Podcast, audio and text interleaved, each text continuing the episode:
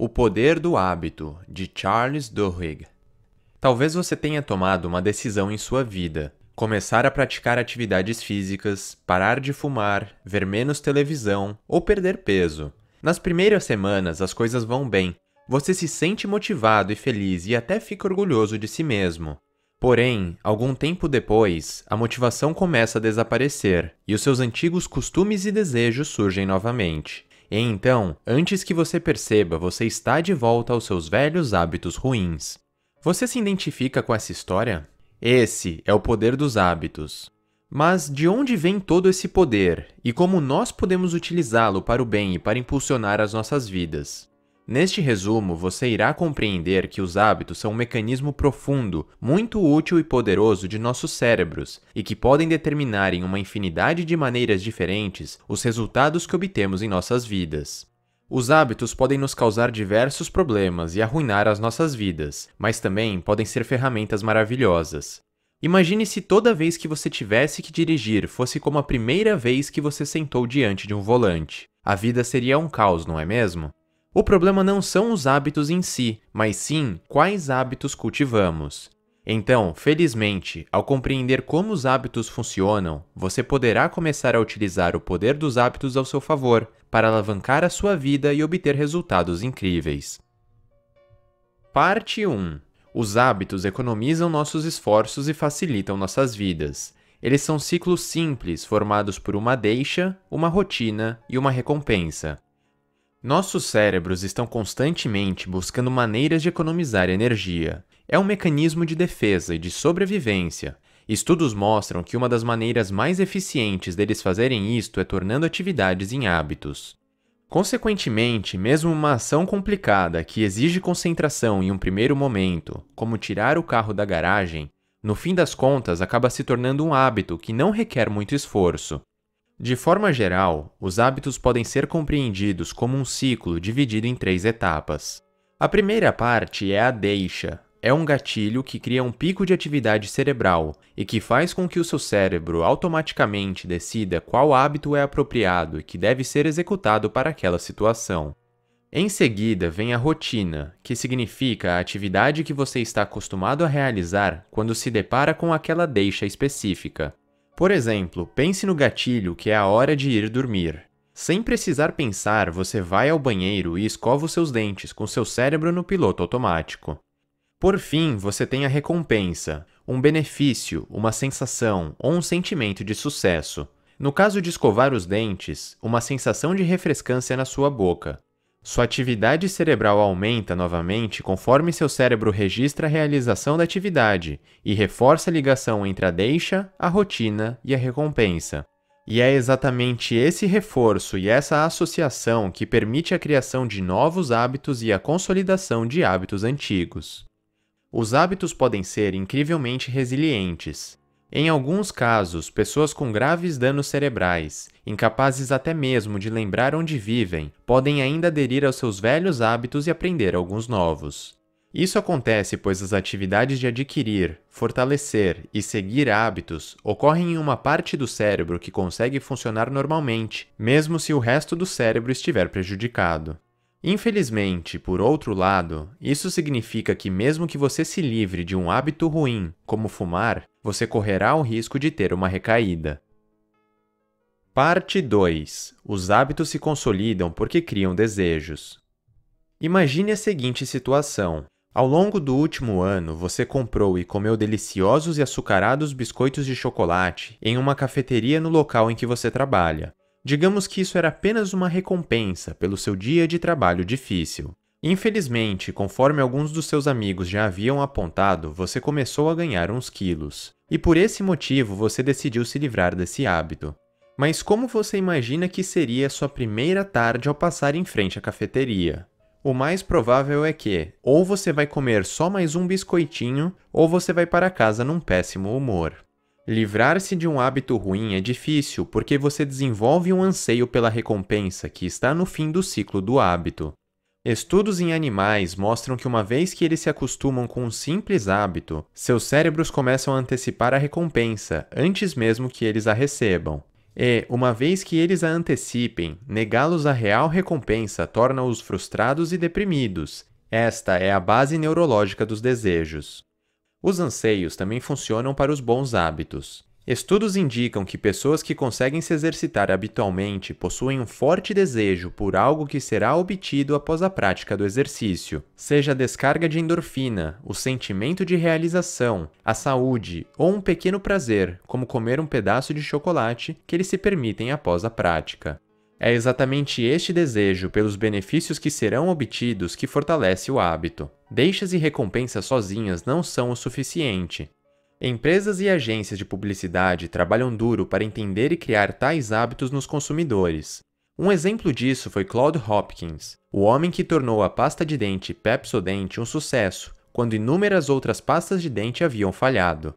Ele compreendeu o mecanismo dos hábitos e forneceu a recompensa ideal que criava o desejo nas pessoas, a sensação de refrescância e limpeza que hoje é padrão em todas as pastas de dente. Aquela sensação não apenas provou aos clientes que o produto funcionava, mas também tornou tangível a recompensa que começou a criar desejos e que garantiu o sucesso da marca. Parte 3. Para mudar um hábito, substitua a velha rotina por uma nova e acredite profundamente na mudança. Pergunte a qualquer fumante que deseja parar. Quando o desejo pela nicotina bate, é quase impossível ignorar.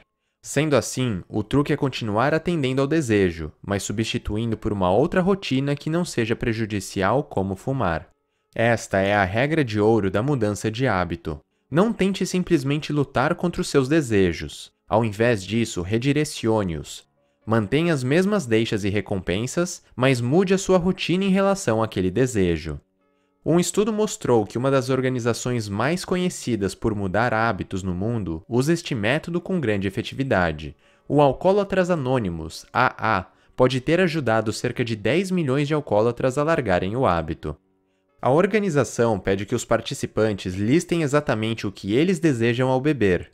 Normalmente, fatores como relaxamento e companheirismo são muito mais importantes, na verdade, do que a vontade de ficar bêbado ou intoxicado. Então, a organização fornece novas rotinas que atendam esses desejos, substituindo a bebida por coisas menos prejudiciais, tais como frequentar reuniões e socializar com pessoas que os compreendam.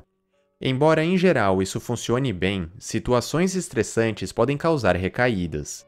Por exemplo, um alcoólatra recuperado há alguns anos pode receber um telefonema do hospital e ficar sabendo que sua mãe está com câncer, depois de desligar, ele sai do trabalho e vai diretamente para um bar, e então enche a cara como nos velhos tempos. Um estudo mostrou que o componente que separa ter recaídas ou continuar longe do álcool é a crença. Espiritualidade e Deus estão presentes na filosofia do Alcoólatras Anônimos, mas não é necessariamente o componente religioso em si que ajuda as pessoas a se manterem sóbrias. Ter fé e acreditar em algo maior ajuda participantes também a acreditar na possibilidade e em sua capacidade de mudarem a si mesmos, o que significa torná-los mais fortes diante dos eventos estressantes na vida. Parte 4 Grandes mudanças podem ser alcançadas ao focar em hábitos angulares e ao conquistar pequenas vitórias. Quando Paul O'Neill se tornou presidente-geral da empresa de alumínio Alcoa, os investidores ficaram incrédulos. Ao declarar que a sua prioridade número um era a segurança no ambiente de trabalho, a apreensão deles ficou ainda pior. Um investidor chegou a dizer aos seus clientes que o conselho havia colocado um hippie doido no controle e que provavelmente acabaria com a empresa. Mas ele estava totalmente errado. Paul O'Neill fez a empresa dar a volta por cima, aumentando a receita anual em 5%. Ele entendeu que os hábitos também existem nas organizações e que, se ele queria mudar o destino da Alcoa, ele precisava mudar os hábitos da empresa.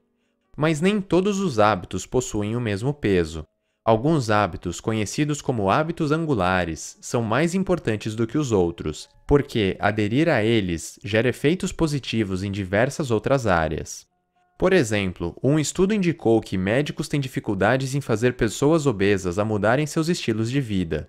Mas quando os pacientes focam em desenvolver hábitos angulares, tais como praticar seu esporte preferido ou escrever um diário de alimentação, Outros hábitos positivos, como alimentar-se de forma mais saudável e manter-se ativo ao longo do dia, começam a surgir automaticamente. E ao insistir que a segurança no ambiente de trabalho deveria vir em primeiro lugar, O'Neill forçou gerentes e empregados a pensarem sobre como o processo de produção poderia ser mais seguro e como essas sugestões poderiam ser bem comunicadas aos demais funcionários. O resultado final foi muito bom e, consequentemente, a produção se tornou mais lucrativa. A razão pela qual um hábito angular funciona é que ele fornece pequenas vitórias, trazendo sucessos mais cedo que são de certa forma bem mais fáceis de serem atingidos. Estabelecer um hábito angular faz você acreditar que mudanças em outras esferas da vida também são possíveis, desencadeando uma cascata de mudanças positivas. Parte 5 A força de vontade é o hábito-chave para as mudanças em sua vida. Nos anos 60, pesquisadores da Universidade de Stanford conduziram um famoso estudo sobre a força de vontade. Uma grande quantidade de crianças de 4 anos de idade foi levada, uma por uma, para uma sala onde o experimento era realizado. Nessa sala havia uma mesa com marshmallow sobre ela. O pesquisador dava a cada criança duas opções: comer um marshmallow naquele momento ou esperar por alguns minutos e, ao invés de receber apenas um, receber dois marshmallows. Então, o pesquisador se retirava da sala e só retornava após 15 minutos. Apenas cerca de 30% das crianças foi capaz de não devorar o marshmallow na ausência do pesquisador. Mas o mais interessante foi o seguinte: anos mais tarde, os pesquisadores rastrearam e analisaram os participantes desse estudo, que agora eram adultos, e eles descobriram que aqueles que apresentaram maior força de vontade para suportar os 15 minutos do teste acabaram se tornando os melhores alunos de suas escolas, eram em média mais populares e os menos propensos a consumir drogas. Pelo que foi descoberto, a força de vontade se mostrou como um hábito-chave para mudar a vida por completo. Estudos mais recentes confirmam esse resultado. Por exemplo, em 2005, um estudo com alunos do ensino médio demonstrou que aqueles que possuíam os níveis mais altos de força de vontade tinham, em média, as melhores notas na escola e tinham as maiores probabilidades de entrar nas mais concorridas universidades. Como nós vimos, a força de vontade parece ser um hábito-chave em nossas vidas. Entretanto, como você já deve ter experimentado em sua própria vida, a força de vontade não é infinita e pode variar drasticamente em diferentes momentos. Em alguns dias, fazer exercícios físicos pode ser fácil, e em outros, sair do sofá pode parecer impossível. Mas por que isso acontece? A verdade é que a força de vontade é como um músculo, que fica cansado e até exausto. Pense na força de vontade como uma bateria, em determinados momentos a carga está cheia, mas à medida que você realiza tarefas e pratica atividades, a carga da bateria vai diminuindo. É por esse motivo que, após passar o dia inteiro resolvendo problemas e trabalhando em tarefas exaustivas, nós raramente temos energia para praticarmos atividades físicas, estudarmos uma nova língua ou fazer melhores escolhas relacionadas à nossa alimentação. Por outro lado, toda vez que você realiza tarefas que demandam dessa energia, você está, na verdade, treinando o músculo da força de vontade e, consequentemente, aumentando a capacidade da sua bateria. É por isso que pessoas que estão sempre superando desafios e exercitando suas forças de vontade possuem ainda mais energia para fazer boas escolhas e implementar mudanças positivas em suas vidas. Resumo final: Compreender, construir, desenvolver e seguir bons hábitos não é apenas a chave para obter excelentes resultados em nossas vidas, como também em empresas e até em nossas sociedades. Todos os hábitos são formados por um ciclo: gatilho, rotina, recompensa. E a maneira mais fácil de mudar um hábito é substituindo a antiga rotina por algo novo e melhor, enquanto mantém o gatilho e a recompensa. Alcançar grandes e prolongadas mudanças positivas na vida não é algo fácil, mas podem ser atingidas ao focar em determinados hábitos, como a força de vontade.